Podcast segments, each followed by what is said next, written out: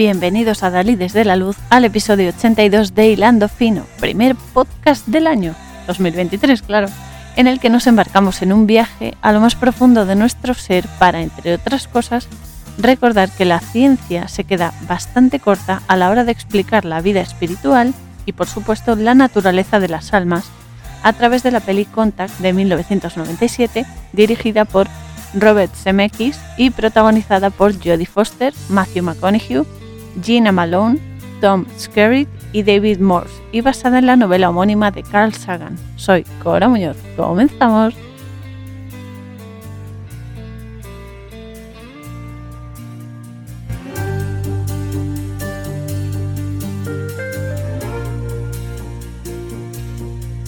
Esta es una de esas películas que se empeña en enfrentar religión y ciencia como si esa fuese la respuesta a cualquier misterio de la vida, que además es un misterio constante e incognoscible.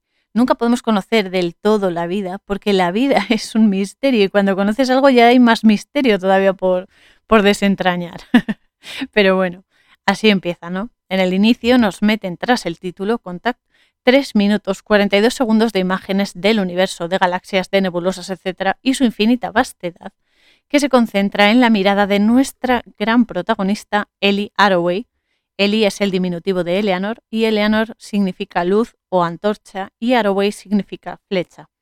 Y esto ya nos está diciendo mucho porque, aparte de que somos nosotros y nadie más, quienes dirigimos nuestra luz, es decir, nuestra energía, nuestro interior, esta intro pone de manifiesto que esa infinitud de la que está compuesto todo, absolutamente todo, reside en nuestro interior y se expresa en la forma en que vemos las cosas y por extensión y más importante, cómo las mostramos y las explicamos al mundo. Por lo tanto, y también como tantas otras veces en infinidad de libros, películas, programas, etc., no se trata, en el fondo, de enfrentar religión y ciencia, eso es absurdo porque la religión es una única forma, solo una de millones, de expresar tu espiritualidad.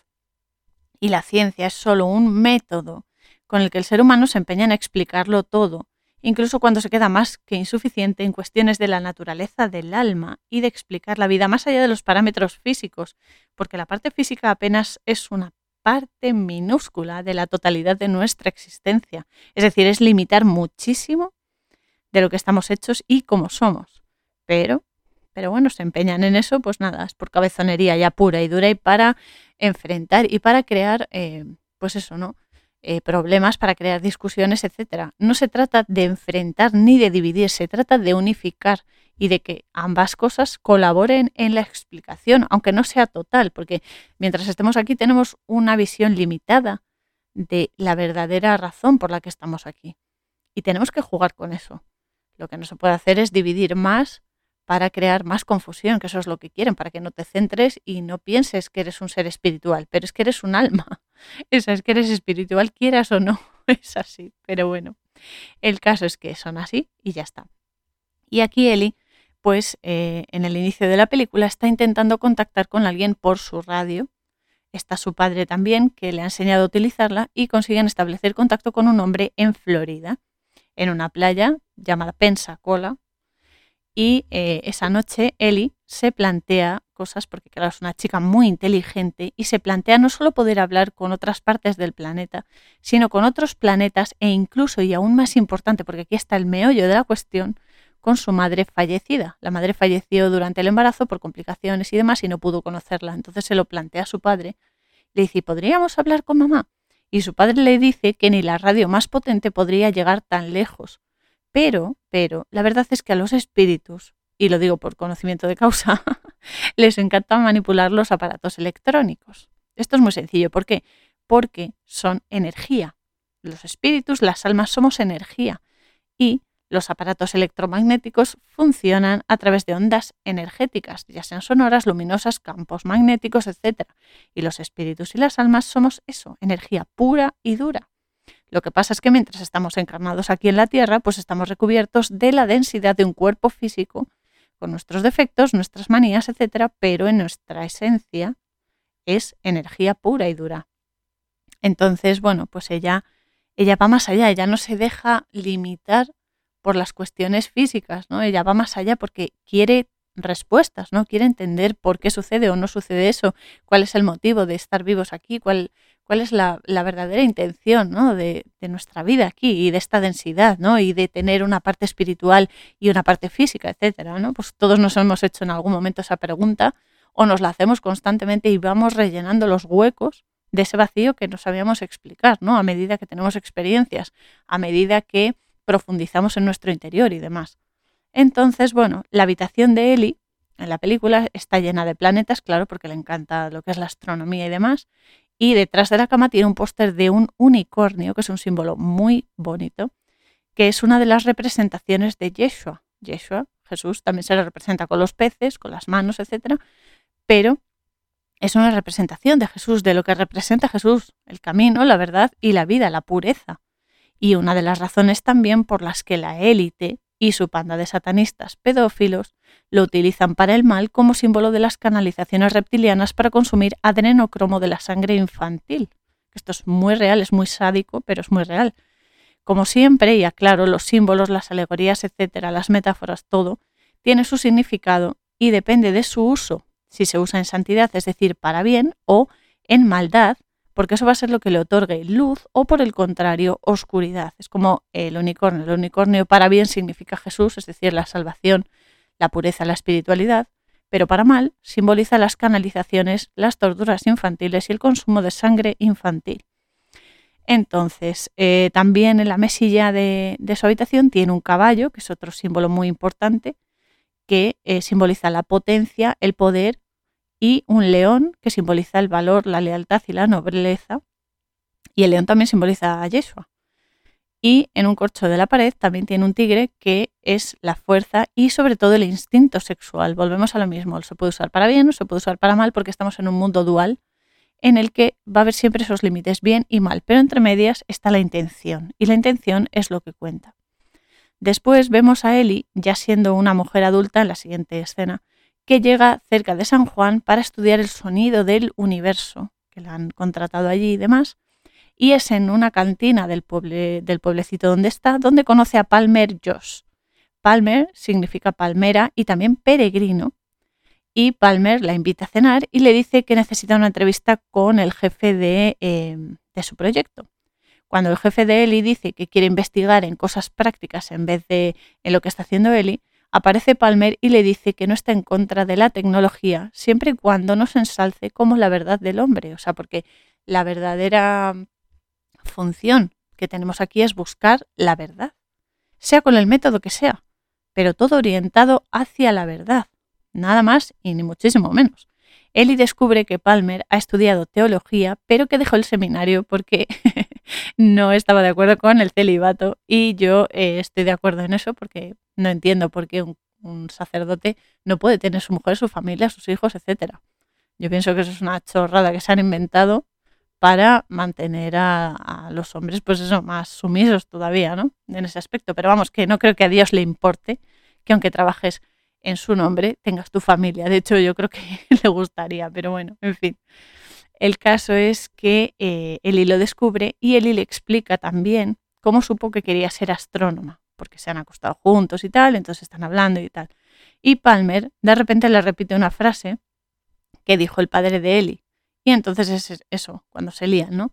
Después Palmer, mientras están en la cama, le cuenta la experiencia cercana a la muerte que tuvo y en la que sintió la absoluta presencia de Dios. Y entonces le pregunta a Eli por su padre cogiendo una foto. Eli le cuenta que su padre murió cuando ella tenía nueve años de un eh, infarto de miocardio porque ella no, no tuvo tiempo de darle la medicina y falleció. Y se ven imágenes del funeral en el que el sacerdote le dice a Eli que a veces simplemente hay que aceptar la voluntad de Dios, que no se puede hacer otra cosa más que aceptarlo. Y esto es importante, es duro, ¿vale? Pero es importante porque muchas veces nos culpamos o culpamos a Dios por las cosas que nos pasan y que, entre comillas, no merecemos, porque no merecemos que nos pasen cosas malas, ¿no? O desagradables. Pero a veces olvidamos que solo vemos una parte de la panorámica que es la vida. Y sé que es duro y complicado, repito, sobre todo cuando nos pasan cosas malas o desagradables, pero todo, todo, absolutamente todo lo que sucede en nuestras vidas es para mayor bien de nuestras almas, sea bueno o malo. Es la voluntad de Dios y aunque parezca increíble o injusto, es lo mejor que nos puede pasar. Quizás no lo comprendamos, quizás no lo queramos aceptar, ¿vale? Eso es muy humano y, vale, se puede entender, pero de alguna forma nuestras almas eligieron esas pruebas, esos momentos por una buenísima razón, para aprender y perfeccionarse. Que tú tengas un avatar, por ejemplo, yo en esta vida pues tengo el avatar de Cora, pero mi alma es mi alma, o sea, es algo diferente. Frente a esto tenemos siempre dos opciones. Una, seguir enfadados con la vida y con Dios todo el tiempo y desperdiciar esas bendiciones y nuestro tiempo que, por desgracia, es limitado en cada encarnación. O dos, reconocer que es mucho más lo que ignoramos que aquello que sabemos y aceptar que si bien algunas cosas no son agradables y no queremos pasar por ellas, es aprendizaje necesario para nuestras almas, que es lo que realmente somos.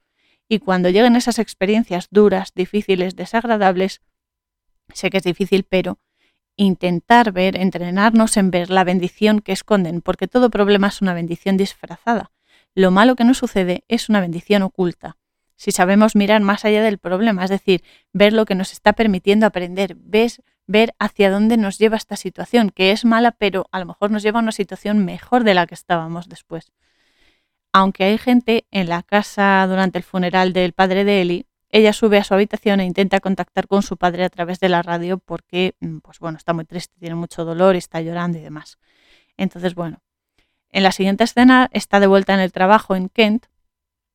Kent significa canto, eh, que es un compañero suyo Canto Piedra, vamos, es uno de sus compañeros ya cuando ella es adulta y le dice que el jefe ya no va a financiar la investigación que están llevando a cabo y deciden unirse los dos e ir a Nuevo México por su cuenta a una zona donde tienen un montón de antenas para poder investigar. Palmer le ha dejado una nota con su teléfono cuando se ha acostado con ella y demás, pero Ellie decide dejarlo en la mesilla e ignorarlo. Es decir, no quiere complicarse la vida porque ya está muy centrado en su trabajo y demás, y entonces decide pasar página y punto. Después pasan cuatro años y Eli trabaja en Nuevo México, pero igualmente se cansan de financiar el proyecto y Palmer ha publicado un libro sobre la fe en el que expone cosas muy, muy relevantes, como por ejemplo que a pesar del avance con las máquinas, las tecnologías y la modernidad, somos una sociedad aislada de nuestros semejantes, porque esas mismas maquinitas son las que nos aíslan del contacto físico, de las conversaciones y demás. Y es verdad porque estamos pegados al ordenador, pegados a los móviles, pegados a las televisiones y demás. Y eso lo único que hace es quitarnos la esencia, porque en el fondo se supone que eh, lo que tenemos que hacer es contacto, con, contacto humano, contacto físico, ¿no? Además dice que a pesar de todas las comodidades, no encontramos lo que realmente llena nuestro interior. Y en vez de buscarlo en nuestro interior y profundizar y meditar en nosotros mismos y mm, aceptar nuestras oscuridades para transformarlas en luz, eh, compramos cosas materiales para intentar llenar ese vacío, cosa que no funciona en absoluto, y que no es de extrañar que estemos tan desorientados, puesto que toda esa vorágine de materialismo es lo que hace que olvidemos nuestra esencia, es decir, que somos energía, que somos almas y que somos parte de algo mucho más grande, es decir, nuestra conexión con Dios. Mientras tanto, Eli sigue escuchando los sonidos del universo encima de su coche entre las antenas y recibe una potente señal de una estrella llamada Vega que, em, que bueno, que cuando lo analizan en, en la oficina da una imagen de Hitler dando su primer mensaje. Esto supuestamente desde la Casa Blanca, Bill Clinton, como no, hace un comentario sobre el descubrimiento que han hecho y bla, bla, bla. Ya sabes, se ponen las medallas y todo eso. Como siempre, los políticos adjudicándose el, pues eso, el mérito y demás. Pero los compañeros de Eli descubren, aparte de eso, un montón de datos en un lenguaje encriptado superpuesto en la imagen. Porque nunca nada es lo que parece, siempre hay muchísimo más por descubrir. Como la Casa Blanca ha dado la noticia, los medios de comunicación, como no, aprovechan como carroñeros y se hacen eco de la noticia y por supuesto muestran el fanatismo social y la estupidez humana llevada al epítome, porque esto hay que reconocerlo. ¿eh? Esto es así como decía Einstein. Hay dos cosas infinitas, el universo y la estupidez humana. Y de lo primero tengo serias dudas. Pero bueno, hay que reconocer que el ser humano es muy especial, somos muy especiales de verdad, pero podemos llegar a ser lo mejor o lo peor de nosotros mismos en cualquier situación. Y una persona que no tiene moral, que no tiene lógica y que realmente no tiene fe, ni quiere, ni quiere investigar, ni nada sobre ello en sí mismo, puede demostrar verdaderamente el sumo de la estupidez más absoluta, como se ve en la película, y no solamente por los, por los grupos que hay congregados ahí en la, en la parte donde están las antenas y demás, sino también por los políticos, por los gobernantes y por los jefes de las altas esferas, que demuestran una estupidez soberana. Pero bueno, el caso es que al llegar a casa, Eli tiene un email en su ordenador de alguien que le muestra una de las imágenes que intenta descifrar y eh, la cita para hablar con ella. Al llegar al sitio donde han quedado, ella sube al jet privado de, esta persona y se encuentra con un hombre, que es el señor Haden, que le dice que ha estado siguiendo su trayectoria y le da la clave para descifrar esas tres imágenes que han percibido, ¿no? Que en realidad son un plano para la construcción de una máquina y se lee no como tres hojas una, otra y otra, sino como tres hojas formando un cubo, ¿no? Y otra más que le da él, claro. Y el caso es que es un plano para la construcción de una máquina. Eli lo comenta en la Casa Blanca, pero al final lo, reducen todo a la popularidad cayendo en picado del presidente. Todo esto entre comillas, porque claro, no saben si deben hacerlo, si deben eh, dar más pistas y demás, porque claro, el presidente va a perder popularidad y aquí es lo único que, que, cuentan son las elecciones, ¿no? Y el poder y la, y la confianza eh, de los votantes y no sé qué. Al final todo es un chanchullo y un negocio, ¿no? Pero bueno, intentan ridiculizar el tema del plano y la máquina y tal, pero entonces aparece Palmer y le dice que a pesar de estar escrito en lenguaje matemático, lo que él y oyó fue una voz desde el cielo lo que escuchó, y poniendo de manifiesto que no solo es un asunto científico, sino también espiritual. Y aquí está la madre del cordero, porque no es solamente A o B, es A y B más el resto del abecedario. O sea, no podemos dejar fuera nada, porque está, la vida está formada de muchos planos, muchos niveles y muchísimas aristas. No podemos centrarnos solo en una cosa y ya.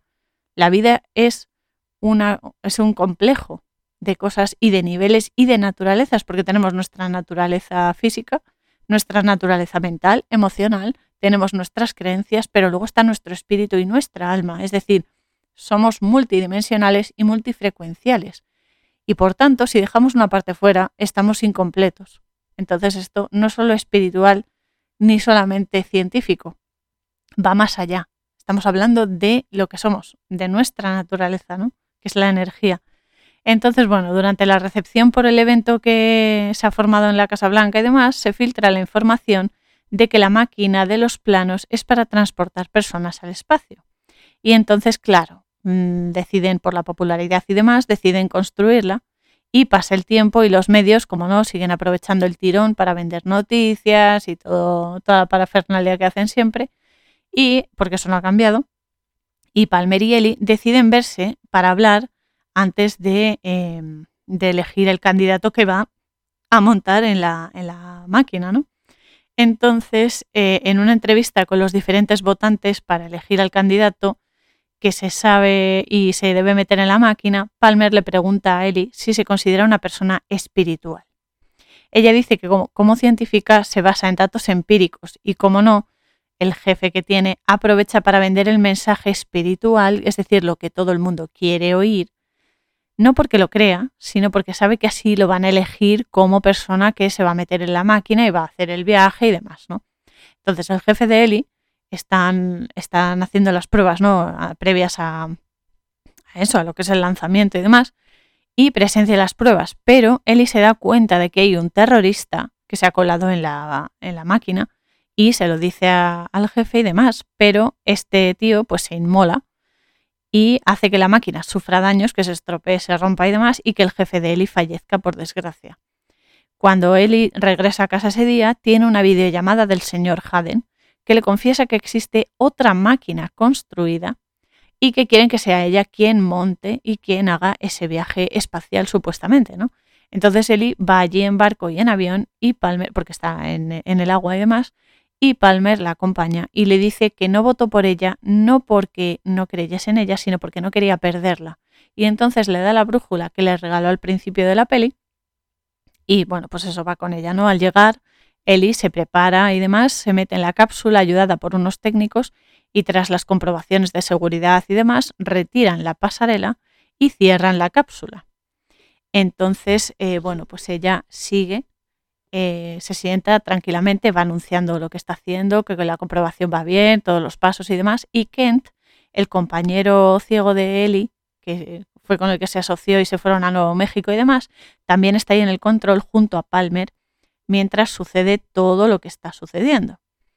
Entonces, al principio todo va según lo previsto, pero a medida que alcanza más velocidad, la cápsula se ilumina porque se crea como un campo electromagnético luminoso y se va volviendo como translúcida la, la cápsula, ¿no? Además de que la comunicación con el control comienza a fallar. Ellie dice que está preparada mientras el campo electromagnético se va haciendo cada vez más y más fuerte. Ella siempre lo repite que está preparada, que sigan adelante, no sé qué. Y al soltar la cápsula dentro del campo electromagnético, Ellie entra en un agujero de gusano a toda velocidad y lo atraviesa al final de este agujero de, gusano llega a una luz súper potente y entonces la cápsula se detiene mientras ella termina de grabar y narrar todo lo que está viendo durante el trayecto. ¿no? Les dice al control que la estrella llamada Vega em, es lo que ha encontrado allí, esa luz tan grande, pero entra en otro agujero de gusano nada más verlo y sigue viajando, sigue atravesando el universo, eh, atraviesa un tercer agujero de gusano y ve que la brújula de Palmer se le ha escapado del bolsillo. Entonces se suelta las sujeciones y se levanta para cogerlo. Entonces el asiento de repente se empieza a mover, empieza a vibrar y demás, se despega del vórtice en el que estaba sujeto y queda imantado al techo de la cápsula, mientras Ellie está flotando en la cápsula y eh, pues teniendo esa experiencia, ¿no? Entonces ve una nebulosa maravillosa y se queda alucinada por la belleza que tiene y se ve su yo infantil y su yo adulto simultáneamente diciendo lo maravilloso que es eh, lo que está viendo, ¿no? Entonces termina bajando, o sea, sale de la cápsula y baja a una playa que no es otra playa que la que ella dibujó con ocho años, solo que real, la playa de Pensacola de Florida, desde la que ve y toca la estrella Vega y produce esos armónicos que sonaban cuando recibió la señal y que son en real, realmente el mensaje, ¿no?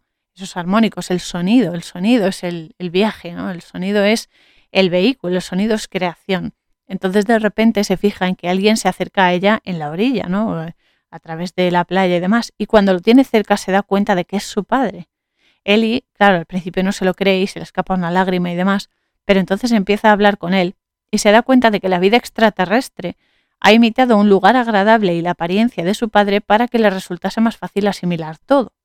El padre le dice que los humanos somos personas capaces de crear los mejores lugares con la mente o las peores pesadillas. Esto es muy cierto, porque en realidad nos sentimos muy solos porque ignoramos la verdad, que nunca lo estamos. O sea, vivimos en una mentira que nos hemos empeñado en creer cuando no es así, ¿no? Pero son cosas, son pruebas que tenemos que superar siempre.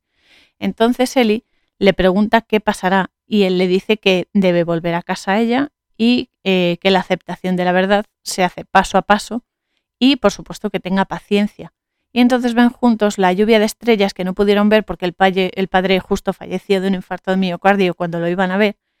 Y todas esas estrellas se fusionan creando una luz muy potente que devuelve a Eli a la cápsula. Y es justo cuando la cápsula cae naturalmente en el mar, es decir, cae en vertical, cae al mar entre los anillos de la máquina. Cuando las imágenes vuelven a las pantallas de control donde están Palmer y los demás, los encargados le dicen que no se preocupe, que lo importante es que ella está bien, pero que no ha ido a ninguna parte. Entonces, claro, ella se queda a ver qué dices. Si la experiencia que he tenido yo es brutal. Pero claro, es una experiencia intrínseca de la persona. Por eso muchas veces cuentas una experiencia cercana a la muerte o una experiencia extrasensorial que has tenido y la gente se te queda mirando como si fueses de otro planeta, ¿no? Como si fueses un bicho raro, un friki y tal. Pero claro, muchas veces nos damos cuenta de que si no lo has vivido, la persona no puede ponerse en tus zapatos, o sea, por mucho que quieras. Hay personas que no son capaces de abrir tanto la mente y de entender que eso sucede, aunque no puedes explicarlo, aunque no tengas pruebas, pero eso sucede. Y a Eli le ha sucedido. Y de hecho, las experiencias cercanas a la muerte y todas estas experiencias extrasensoriales, eh, sobrenaturales, si queréis, que la gente hemos tenido, yo he tenido unas cuantas, eh, es verdad que los espíritus, los que están ahí al otro lado, arriba, en el cielo, como lo queráis, ángeles, espíritus, extraterrestres, llamadlo X, eh, se encargan de que sea algo que tú puedas mm, entender con tu limitada mentalidad. O sea, tiene que ser algo que tú sepas identificar para poder darte el mensaje, ¿no? Para poder tener esa experiencia. No pueden ser cosas en su idioma o cosas en su forma de ser, porque necesitamos, aquí estamos limitados y necesitamos saber traducir ese mensaje, ¿no? Por eso Eli ha tenido esa experiencia en la playa que dibujó con su padre, porque en realidad ella necesitaba esa prueba de fe y es lo que le han dado, es lo que necesitaba, o sea, no le dan lo que quiere, sino lo que necesita. Y eso es importante, entonces es muy difícil que una persona pueda creerte cuando no lo ha vivido y no tiene esa perspectiva, pero eso no quiere decir que sea menos real, ni muchísimo menos. Entonces, claro, los, de, los del control pues se, están riendo un poco de ella y la ridiculizan, sobre todo el jefe y demás, pero claro, ella afirma que sí, que ha ido y que eh, y el tiempo que ha pasado, ¿no? Dice, yo he pasado 18 horas grabando, no me digas que no hay nada grabado, porque yo he tenido esta experiencia y la he vivido, o sea, ¿cómo voy a negarlo si la he vivido? Es real. Entonces, claro, los demás pues eh, no creen lo que está diciendo porque la cámara que llevaba puesta en forma de diadema no ha grabado nada más que ruido. Entonces le muestran que lo que las cámaras de control grabaron allí en la, sede de control, que es la caída de la cápsula en el agua, y ella no puede evitar, eh, eh, pues eso, eh, sentirse rara porque no puede explicar el viaje que ha hecho. No sin esas imágenes porque no tiene pruebas físicas, ¿no? Y esa es la paradoja, que aunque no tengas pruebas físicas, esa vivencia que tú has tenido es real, es real y te cambia la vida. Por eso hay que ser muy, mm, muy cuidadosos cuando alguien nos cuente una experiencia que ha tenido, tanto si creemos o no creemos en ella, porque que tú no lo hayas vivido o no lo creas no quiere decir que no sea real. Es importante porque muchas veces se hace daño a las personas solamente porque mm, queremos ser rígidos y decir, no, es que como yo no lo he vivido, eso no es real. No, perdona, es que como no es físico, eso no es real. No, hay muchas cosas que no son físicas y son muy reales. Cuando amas a una persona, ¿cómo demuestras físicamente que sientes ese amor por esa persona? Y no me refiero a hacerle regalos y demás. No, no, el amor físico, ¿cómo lo demuestras? Entonces es un poco, es un poco incoherente, ¿no? La forma de ser que tenemos muchas veces. Pero bueno, él da testimonio ante senadores y otras personalidades sobre las 18 horas que pasó en la nave y en Pensacola con su padre, que en la Tierra ha sido dos minutos y poco más, ¿no? Entonces, eh, la diferencia esa de tiempo es, muy, es por la relatividad, ¿no? Pero es buenísimo porque es eso, el tiempo es relativo, el tiempo es una ilusión que necesitamos aquí para no volvernos locos, porque en realidad todo se da a la vez, todo es simultáneo. es maravilloso. Entonces, claro, ella intenta explicar a la gente esas 18 horas que pasó allí, eh, porque apenas fueron dos minutos en la Tierra. Entonces ella apela, lo que estoy diciendo, a la relatividad del tiempo y a los agujeros de gusano, por supuesto. Entonces el jefe de seguridad la deja en ridículo porque quiere ponerse las medallas y demás, haciendo ver que lo que ella ha vivido es una alucinación, que es poco menos que una paciente psiquiátrica, vamos, la pone ahí en ese nivel, y la tacha de haber colaborado con el señor Haden para reírse de todos. Mientras está diciendo eso, el señor Haden ha fallecido porque tenía un cáncer muy avanzado y se había ido a una cápsula eh, como una especie de avión y demás, sin, o sea, con gravedad cero, para eh, que los efectos no fuesen tan, tan rápidos, ¿no? Y sin embargo fallece, pero bueno. Cuando le preguntan a Eli por qué no retira su testimonio, sabiendo que no tiene pruebas físicas de su experiencia, Eli se ve en una auténtica prueba de fe, una prueba de fuego, porque como científica admite que sin pruebas no puede explicarlo físicamente. Sin embargo, como persona, ha tenido una experiencia muy real, muy, muy real, que no puede negar porque lo ha vivido y lo ha experimentado. Entonces, claro, desearía que todo el mundo pudiese vivir esa experiencia y comprobar que es cierto, ¿no? Y que es enorme la enormidad que tiene eso y lo pequeños que somos en, en realidad, porque somos un punto solamente. Somos inmensos por dentro porque somos energía, somos almas. Pero al final, en el contexto de toda la creación, apenas somos un puntito. Entonces somos, hay que ser lo suficientemente humildes para entender que somos o sea, somos una pequeña cosa en la creación, aunque somos inmensos por dentro. Esa es la paradoja y es buenísimo. Lo que pasa que, claro, Eli se siente totalmente despreciada ¿no? y, y, muy frustrada porque no puede, no puede hacerles entender lo que ella ha vivido. Entonces, claro, al salir de la Casa Blanca, Palmer es el único que está con ella y declara que él la cree, por supuesto, porque la meta es la misma, aunque él lo vea de una forma y ella de otra. La meta es la misma, la búsqueda de la verdad y ella está diciendo la verdad a pesar de que todos se pongan en su contra, que eso suele pasar, ¿no? Que tú dices la verdad y como no es políticamente correcto, ya todo el mundo te tacha, de subnormal, de pirado, de friki, etc. Pero eso es un punto de vista muy corto y realmente eso define a los demás, no te define a ti. Pero bueno, el caso es que Palmer se lo dice, que él la cree y que se queda con ella. Y es que es muy complicado hacer ver a quienes no han tenido experiencias extrasensoriales, espirituales, místicas, experiencias cercanas a la muerte, etcétera, que esa es la verdad, porque es algo muy personal. La conexión con Dios y con eso que llamamos universo infinito, con la eternidad, llamadlo como queráis, es algo íntimo de cada uno, es algo muy personal. Entonces, es una experiencia individual, pero es cierto que las personas nos empeñamos en justificar todo con pruebas fehacientes y físicas de la existencia de extraterrestres, de espíritus, de ángeles y milagros. ¿Sabéis lo que os digo? El verdadero milagro es vivir a diario y las bendiciones que tiene cada día, que son muchísimas, que si uno se pone a contarlas, va a haber más bendiciones y más cosas por las que estar agradecido que aquellas por las que quejarse. Lo que pasa es que llevamos muchas décadas acostumbrados a que no tenemos bastante con nada. Y ese es el problema. Nos han hecho creer que somos insuficientes, que no tenemos suficiente, que siempre necesitamos más, cuando tenemos todo lo que necesitamos realmente. Es cuestión de aprender a agradecer y de aprender a ver lo bueno que tenemos, en vez de las carencias, porque si vives en la carencia siempre vas a estar vacío, porque siempre vas a necesitar algo más de lo que tienes, nunca vas a tener bastante. Y eso es una forma de vida pues muy triste y muy, muy vacía y muy baja. Pero bueno, eh, en cuanto a si la presencia que vio Eli en la película era un extraterrestre, Dios, su padre, un ángel, etc., solo puedo decir que ella vio a su padre y que era lo que necesitaba ver. En el fondo, Dios se muestra a través de infinitos canales y formas, siempre las más adecuadas para que nuestra limitada comprensión pueda aceptarlo y comprenderlo. Y de cualquier forma, es energía. Adopte la imagen que adopte, es solo energía.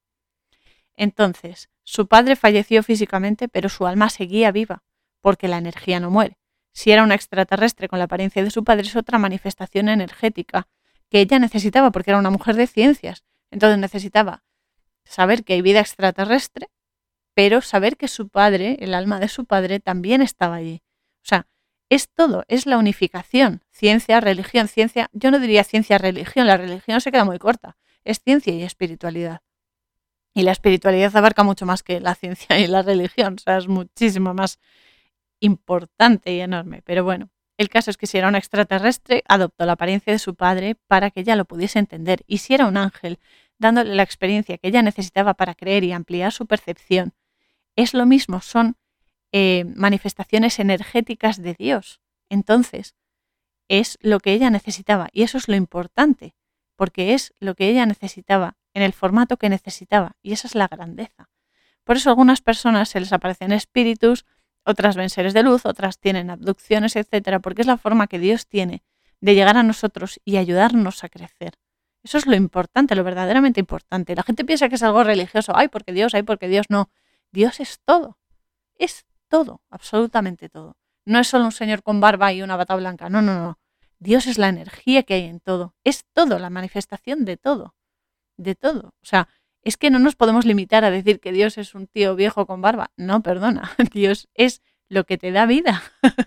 es todo. O sea, somos muy de etiquetar las cosas, pero Dios es, es, que no se puede etiquetar porque es eterno, es infinito, es, es tremendo. ¿Cómo vas a etiquetar algo así? Eh, se queda corto todo lo que digamos. Por otro lado, también quiero aclarar que esto es importante, ¿eh? que reírse de alguien por sus creencias es una de las peores cosas que se pueden hacer en esta vida. Ya no solo si es una persona científica, pero además es creyente, que no está reñido, por otro lado. Porque una, una cosa es eso, ¿no? Que tú seas una persona de ciencia, ¿no? Pero luego tengas tu espiritualidad, porque somos espíritus, somos almas, jolín. Entonces, en verdad, la ciencia y la fe deberían compaginarse y se llegaría muchísimo más lejos de lo que llegamos. Lo que pasa que nos han puesto, nos han puesto cortapisas porque la gente del gobierno, la gente de las altas esferas y demás sabe muchísimo más de lo que dice para mantenernos controlados y manipulados. Esa es la verdadera realidad.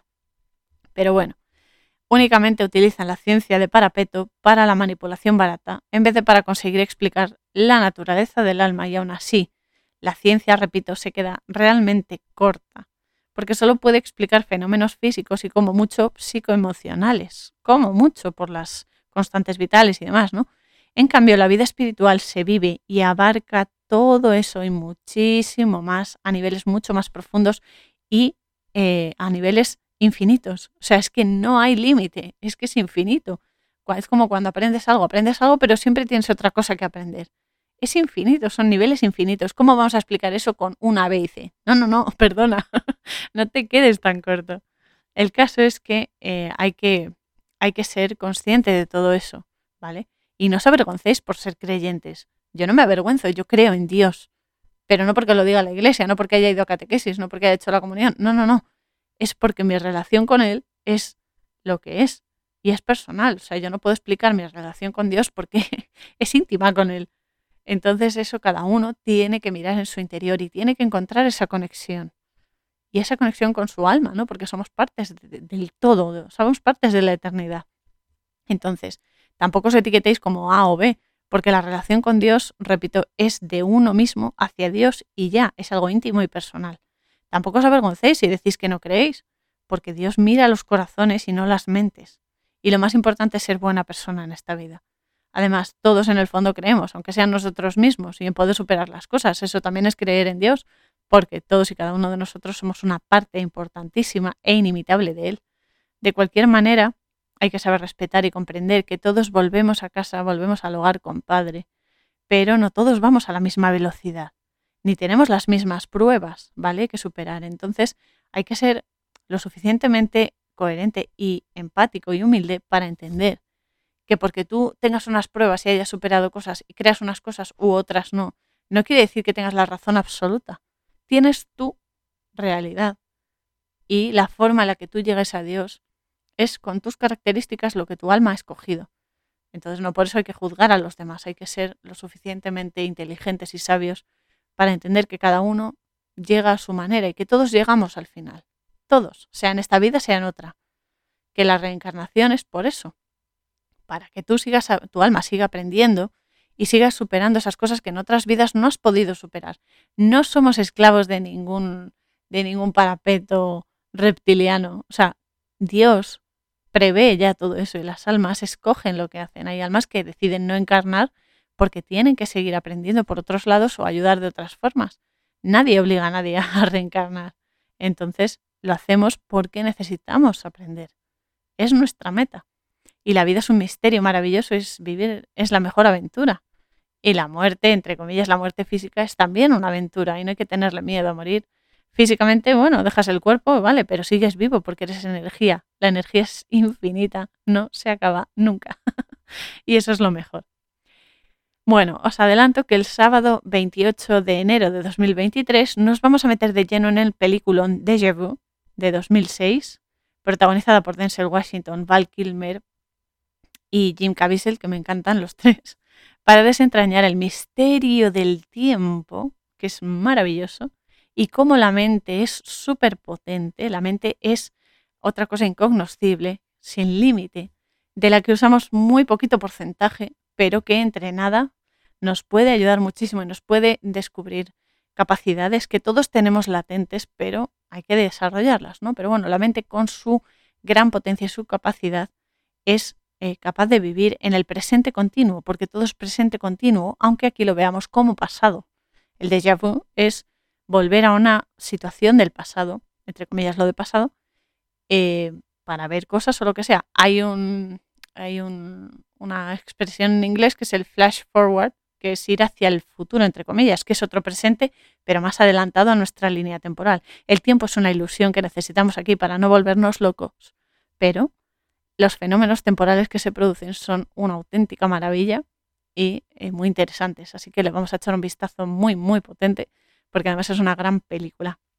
Mientras tanto, ya sabéis que siempre podéis echar un vistazo a mi sitio web, coraurzon.wixsite.com barra la posada fronteriza y eh, ver todos los apartados que tiene y demás. Y si queréis podéis escribirme a auriel113.yahoo.com y contadme lo que queráis. Ya sabéis, tirad del hilo y expandid vuestra luz al máximo Dalides, que todos impulsen vuestra búsqueda de la verdad, que es lo más importante y cuando la encontréis, convertíos en esa verdad, porque la mejor forma de demostrarla es dando ejemplo. No vale saber la verdad, no vale solo contarla, no. Demuéstralo con actos. Tus palabras, demuéstralas con actos. Así es como se deja huella en la vida. Os mando un abrazo apretado a Dalides. Nos vemos en el siguiente episodio. Canción Spirit of Fire, música www.50sounds.com barra es barra.